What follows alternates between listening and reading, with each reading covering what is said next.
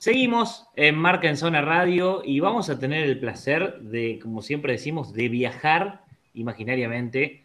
Pero esta vez seguimos en el continente, nos vamos para ir para el norte, si no estoy errado, precisamente a la Florida, para hablar con Martín Gramática. Muchos recordarán ese nombre, aquel jugador argentino que jugaba al fútbol americano. No, me gusta decir ex jugador, ex deportista, porque toda la vida lo serán y, que allá en el 2002 revolucionó todo nuestro país porque fue campeón del Super Bowl con los Buccaneers. Él, me, sabrá decir mejor. Así que Martín, ¿cómo estás? Muy buenas noches. Hola, ¿cómo están? No, bien, muy, muy bien acá. Por suerte, acá en la Florida siempre, siempre lindo clima, así que estamos disfrutando un lindo clima.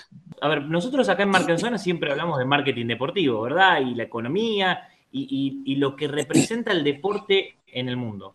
Pero danos vos desde ahí, ¿qué significa la NFL para el estadounidense? Te saco de la pasión, ¿no? También. Eh, eh, ¿Qué significa en lo económico, en lo político? Trasciende barreras, ¿verdad? Sí, no, el fútbol americano es el deporte más popular de Estados Unidos, el que más genera, el que más mueve, bueno, ahora casualmente acá firman eh, Deb Prescott un contrato de cuatro años, 160 millones de dólares. Eh, Patrick Mahomes firmó 10 años, 500 millones de dólares. Así que la verdad que las cifras que, se generan es increíble. Bueno, el mismo los Dallas Cowboys, Jerry Jones le acaba de pagar más al quarterback que lo que gastó en comprar la franquicia hace 30 años. Así que es increíble eh, cómo ha cambiado y cómo está creciendo. Es, es, de no creer ¿no? Las, las cifras que, que se que están pagando para los jugadores, pero también lo que genera, ¿no? Acá se para el país, para el Super Bowl, obvio, eh, yo siempre lo comparo como un mundial, obvio, el mundial es cada cuatro años, pero, pero acá se para, se paraliza todo y todo el mundo mira el partido a ver quién es la propaganda, por eso cuando hablan de marketing, eh, el, el show para el Super Bowl es más importante que el partido a veces. A los únicos que están interesados en el partido son los dos equipos que juegan y los fanáticos de esos dos equipos. Después los demás, quién canta en el himno, quién va a cantar en el halftime, qué, qué propagandas, cuánto gastan por las propagandas. Es, es increíble que, el, partido pasa a ser secundario. Y Martín, te quería hacer una pregunta. Eh, ¿Por qué no fútbol en Estados Unidos? Y eh, si después te orientaste a la NFL al fútbol americano en realidad. Sí, bueno, yo jugué, jugué, vine a los, nueve, a los nueve años a Estados Unidos y jugué toda la vida al fútbol. Eh, fui hasta en un momento a, entrenar en México, ahí donde conocí a André Fassi, entonces hay una relación muy buena con él, que está de, eh, presidente de talleres, y le, siempre le digo, me dieron un boleo tan grande ahí en México que por suerte tuve, empecé a patear al fútbol americano, ¿no? Pues ahí me, ahí me, ahí me di la realidad, digo, bueno, sigo al fútbol o sigo al americano, pero eh, no, acá, acá en Estados Unidos eh, no, no, había mucho futuro en ese momento con el fútbol, ¿no? Todavía no había liga, eran ligas como semi-amateur, entonces no, becas para, el colegio había muy pocas en el fútbol y fue, fue muy de casualidad porque yo, nos criamos en un pueblo chico muy, muy, muy americano, que se juega béisbol, básquet y fútbol americano, no se jugaba al fútbol. Y como nosotros, eh, mis dos hermanos y yo éramos los únicos que jugaban al fútbol, a la pelota, entonces, bueno, nos pueden ayudar para patear. Y yo tres años le dije que no, no, no, yo no estoy enfocado en fútbol, quiero ser futbolista, porque mi meta era ser futbolista, yo quería jugar al profesional. Entonces, digo, no, ni loco, ni loco. Bueno, el último año me, me rompieron tanto que digo, bueno, los ayudo un año porque ya me voy y después veré qué pasa con mi carrera del, del fútbol. Y bueno, después de la primera práctica viene el técnico a casa y dice, no, este chico es un fenómeno, que va a ir al college, va a ir profesional. Y la verdad que no era, no era así, lo que pasa es que eh, tenían un línea ofensivo que pateaba de puntín, entonces el loco no metía una. Y nosotros metiendo dos o tres, se pensábamos que era un fenómeno. Y bueno, de ahí, eh, por suerte, eh, salió, ¿no? Que me, salió natural la patada, porque a veces es difícil, ¿no? A veces hay muchos futbolistas, yo entreno chicos de fútbol y algunos quieren probar patear y no les sale, porque es distinta a veces la patada y una vez que la, te acomodás y te sentís cómodo, tenés que hacer siempre la misma patada.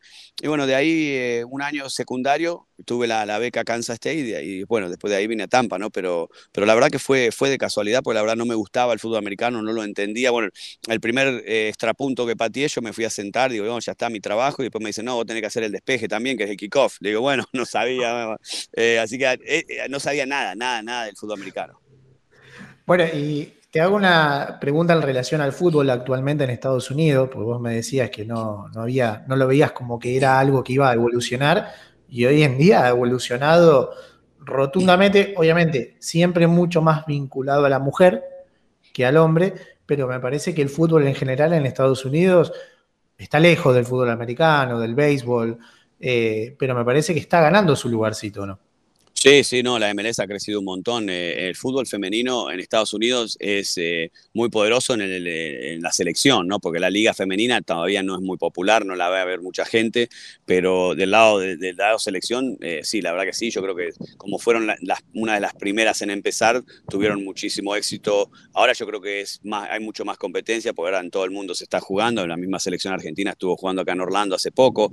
entonces van a tener más competencia, pero la MLS ha crecido un montón porque antes era, era una liga que venían a retirarse, como vino el pibe Valderrama caminando, era un fenómeno. él caminando era 20 veces más que cualquier otro en la cancha. Y bueno, ahora no es tanto, ¿no? Ahora la, liga es más competitiva, el americano está jugando más al fútbol. Hay, eh, los chicos es el deporte que más eh, practican, es el fútbol ahora, más que fútbol americano, béisbol y básquet en Estados Unidos, ¿no?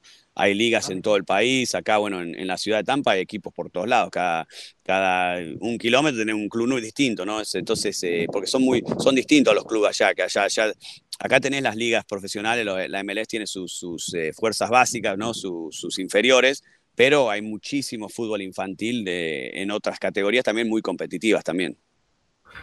Y en base a esta evolución, sobre todo las bases, vamos a hacer eh, futurología, está mal en el periodismo, pero ¿qué podría llegar a suceder si Messi va a Estados Unidos para lo que es el fútbol estadounidense?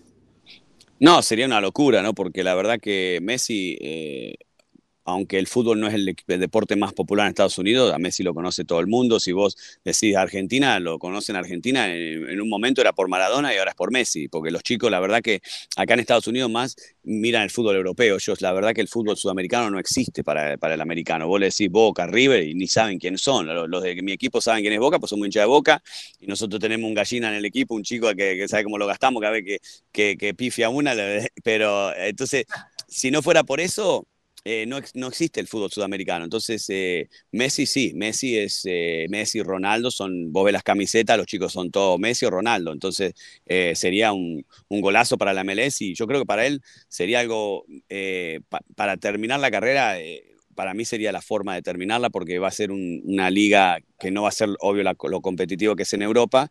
Aparte no tenés la presión del día a día que tenés, que tenés allá. Acá, acá podés ganar, perder y perdés capaz cinco o seis partidos y no les importa tanto. Salen de, termina el partido, ganan o pierden y, y los tipos salen de joda como si hubiesen ganado. Eso es lo que a veces también en el fútbol americano lo ves, que te, te, da una calentura porque acá en los últimos 18 años en Tampa no nos venían yendo bien y vos terminaba el partido y no sabías si había ganado o perdido el, el equipo porque salían todos los locos como si fuera está todo bien. Entonces, eh, no, hay esa, no está esa presión del día a día eh, o de los medios también como en Sudamérica o en Europa que, no los dejan mover a estos chicos. Así que sería para él, yo creo, y para su familia sería algo bueno, pues puede seguir jugando al fútbol, pero con un relax que, que no lo tiene en Europa o en Sudamérica.